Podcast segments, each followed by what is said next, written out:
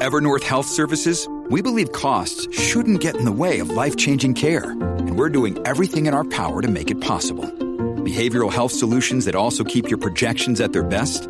It's possible. Pharmacy benefits that benefit your bottom line? It's possible. Complex specialty care that cares about your ROI? It's possible. Because we're already doing it. All while saving businesses billions. That's Wonder made possible. Learn more at evernorth.com/wonder. Hoy Leito Díaz, contento de estar con todos ustedes a través de Telemundo y Z93, la emisora nacional de la salsa. Recordándoles que a las 7 de la mañana les voy a presentar al monito de Santurce. Llegó bellamente ataviado. El, eh, mire, eh, el monito es una cosa, yo, yo no lo había conocido, yo, yo lo había visto. Yo recuerdo cuando estaba en Santurce, fui con mi hija menor y pensé que era muy chiquito, pero es mediano, ¿no? Y, y no lo había visto más. Eh, pero ayer me llamó y me dijo, Leo, yo, yo quiero participar en el programa, yo quiero salir en el Telemundo. Y yo, por supuesto, pero tienes que ir bien, eh, digo, eh, Cancela quiere que uno esté bien, bien filoteado, uno tiene que venir aquí bien chévere, no puede estar todo tirado. Digo, tranquilo, que yo voy con un atuendo allí bien chévere y voy a analizar contigo. Yo a las 7 les voy a presentar al monito que de ahora en adelante va a estar conmigo en el análisis, ¿verdad? Eh, político. A veces yo no entiendo cosas y el monito, el monito entiende bien a los políticos.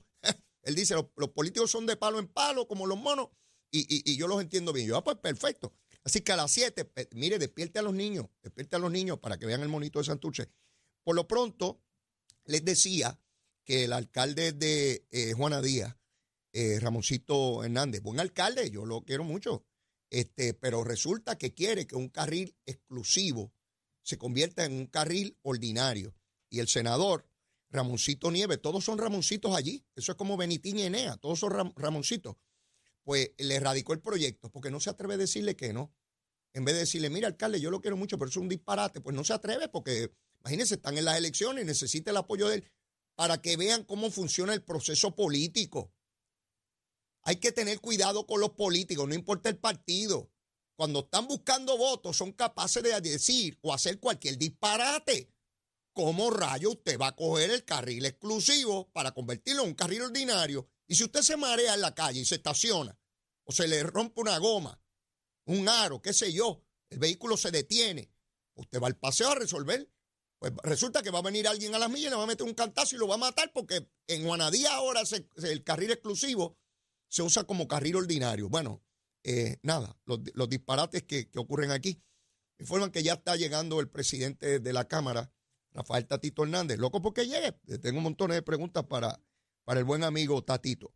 Bueno, el representante, bueno, la única persona que radicó para ser representante del interés público en la autoridad, en lo que era la, Junta de Gobierno de la Autoridad de Energía Eléctrica, Giancarlo González, eh, que por lo que he leído de él es una persona seria y una persona que, que a mi juicio cumple con los requisitos, ¿verdad? Pero el ombudsman, que es la persona que tiene que pasar criterios sobre todas las regulaciones y criterios que tiene que pasar, dice que no cumplió. Él lo va a impugnar en los tribunales.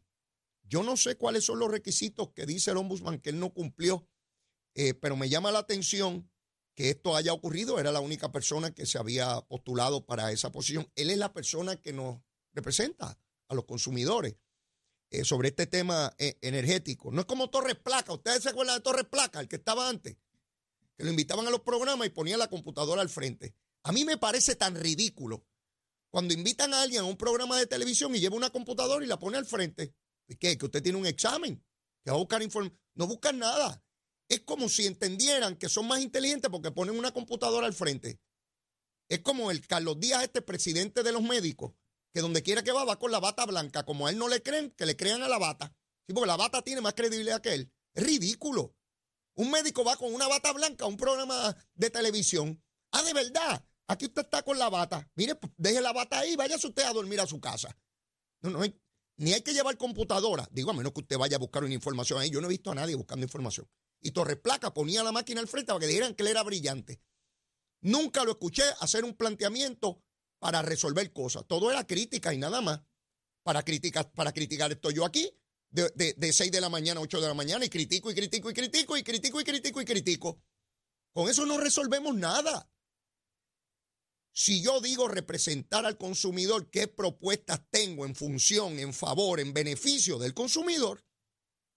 Y las planteo y que se discutan Y no es para tener una pelea con los demás miembros de la Junta, con eso yo no logro nada, a menos que lo que quiera sea histrionismo público. Y que la gente crea que yo soy la gran cosa porque peleo.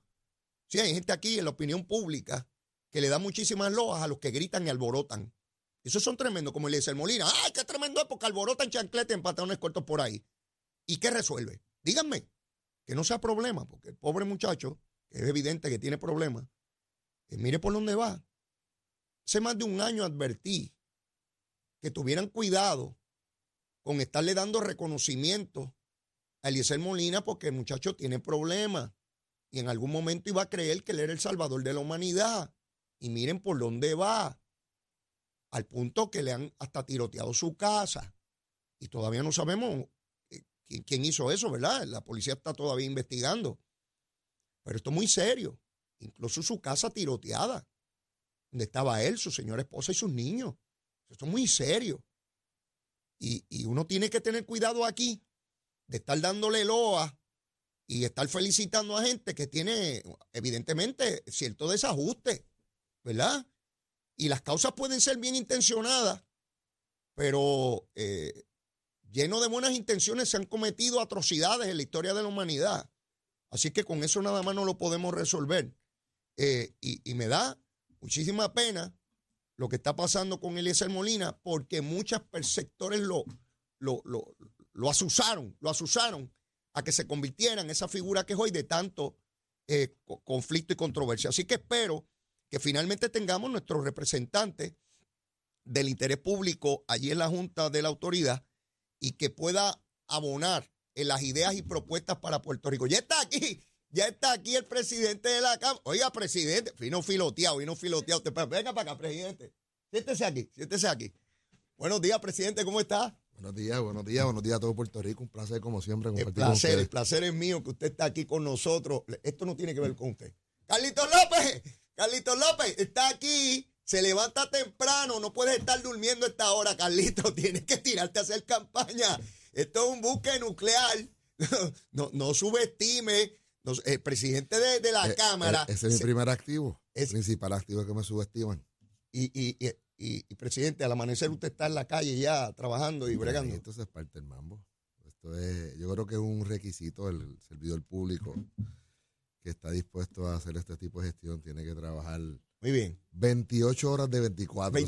hasta, durmiendo, hasta durmiendo no tiene que, estar, hay que estar, Presidente, este, ¿cómo, ¿Cómo anda todo? ¿Todo bien? La cosa bien, obviamente protegiéndonos del COVID. Sabes que obviamente hay, una, hay un alza de, porcentaje de personas positivas en la Cámara. Típico de la, de la época, hay 51 campañas corriendo allí, la gente en la calle. Cuando usted dice eso, hay personas que, en efecto se registraron que, tienen COVID en la Cámara. Sí, tenemos, tenemos un, la semana pasada teníamos 14. Ok. Eh, ha, ido aumentando. Tenemos también muchos familiares que mm. tienen COVID en la casa y las personas típicamente se quedan para proteger. Seguro. El, la mascarilla se da para, para proteger al otro. La mascarilla no te protege de que alguien te lo pueda pegar, es para proteger a otras personas. Y, pero, y la dinámica de que el, tú que fuiste legislador sabes que el trabajo comunitario es significativo. todo el tiempo. Y el 80% de personas nuestros está en la calle. Así que eh, es natural que tengamos más exposición mm. que otras dependencias del gobierno que son más clericales, aunque la gente visualiza la, Asamblea Legislativa como un asunto más clerical de papel, la realidad es que no. Está en la calle. Es calle. Sí. calle dos terceras partes del trabajo es trabajo comunitario. Eso es así. Así, así yo lo viví también en la década de los Hay personas que son vocales como usted, como este servidor, pues son una parte. Eh, yo creo que es lo más importante, ser vocal, fiscalizar, eh, la rendición de cuentas al Ejecutivo. Y la legislación a veces termina siendo un por ciento pequeño. Hay personas que tienen más volumen que otros. Hay legisladores que literalmente hacen una carrera de 20 años sencillamente atendiendo a sus comunidades, no legislan. Van a las, a, las vistas, participan de su Recuerdo uno muy amigo, Jari Luis Pérez, de allá, bendito, ya fallecido, del Partido Popular, buen amigo mío, eh, bromeábamos en cantidad y era un legislador, de, cuando hablábamos de distrito, es de comunidad. Él estaba en sus comunidades. Y, es como un DACO, es como, como la persona esta que, está rendiendo este cuenta y ombudsman, es este, este interceptor o interventor entre asuntos de a veces privados. Eh, es, curioso, pero se atiende mucha cosa privada, eh, asuntos del, del gobierno, los municipios Y entonces uno es como que está entre medio. Ya. Eh, es, el- es la voz, es la voz de la comunidad. Representante, vamos a empezar por ahí precisamente. Eh, ya debo entender a la luz de lo que me explica cuál fue el racional para establecer el principio de usar la mascarilla en, en la Cámara. Sin embargo, un juez ayer ante el reclamo judicial que hace la representante Lizy Burgo le dice preliminarmente que, que puede entrar al hemiciclo sin tener la mascarilla en lo que resuelve el asunto en sus méritos. ¿Cuál es su parecer? Bueno, yo creo que hay un choque constitucional, es obvio. Eh, todo lo que se está ventilando entre controversias entre eh, la Asamblea Legislativa y la Judicatura se nota y es lamentable la pérdida de la credibilidad de la institución tan importante como la Judicatura eh, por beneficio personal el que los jueces eh, han manejado, yo creo que muy erróneamente, el, el buscar la manera de una justa compensación. Yo sí Pero- pero- considero que es una sin- justa sin llegar compensación. allí todavía. Es que, es que Sí, lo sé, yo lo sé. no tengo la más mínima duda Ajá. que la decisión de no ver en los méritos el, el reclamo de la, de la legisladora y tomar esta determinación va cargada. Ah, pero espérese, espérese, no, presidente. lo que Yo, usted, yo estoy, y estoy lo- por el mismo lo- medio de la lo- Lo que avenida. usted me está diciendo es una acusación muy seria. Usted me está Yo diciendo que haciendo un señalamiento claro. Sí, usted me está diciendo, para, para que todo el mundo esté en la misma línea, usted me está diciendo que la rama judicial está tomando determinaciones en su contra como presidente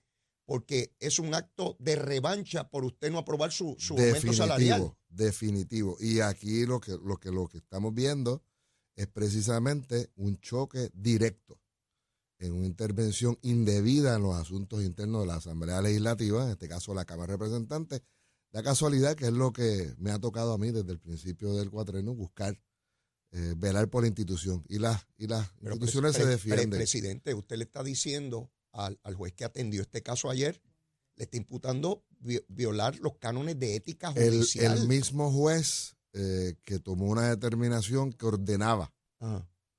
y que llegó al Supremo en cuanto a, lo, al- en cuanto a que hay que tener un aumento salarial obligado basado en una determinación del tribunal y que lamentablemente, al igual que la controversia que está ante, ante su faz, Vamos, el, Tribunal Supremo no ha atendido en sus méritos tomarlo. esa, esa Va- medida. Vamos a tomarlo cuando regresemos de la pausa, porque ese planteamiento y esa acusación que usted hace es, es- es demasiado seria. Yo y- no y le voy a llamar la acusación, a ser una, una realidad Vamos- de lo que está ocurriendo. Vamos a la pausa y regresamos en breve.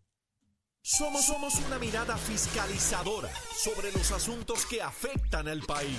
Nación Z, Nación Z. Por Z93, somos su noticia.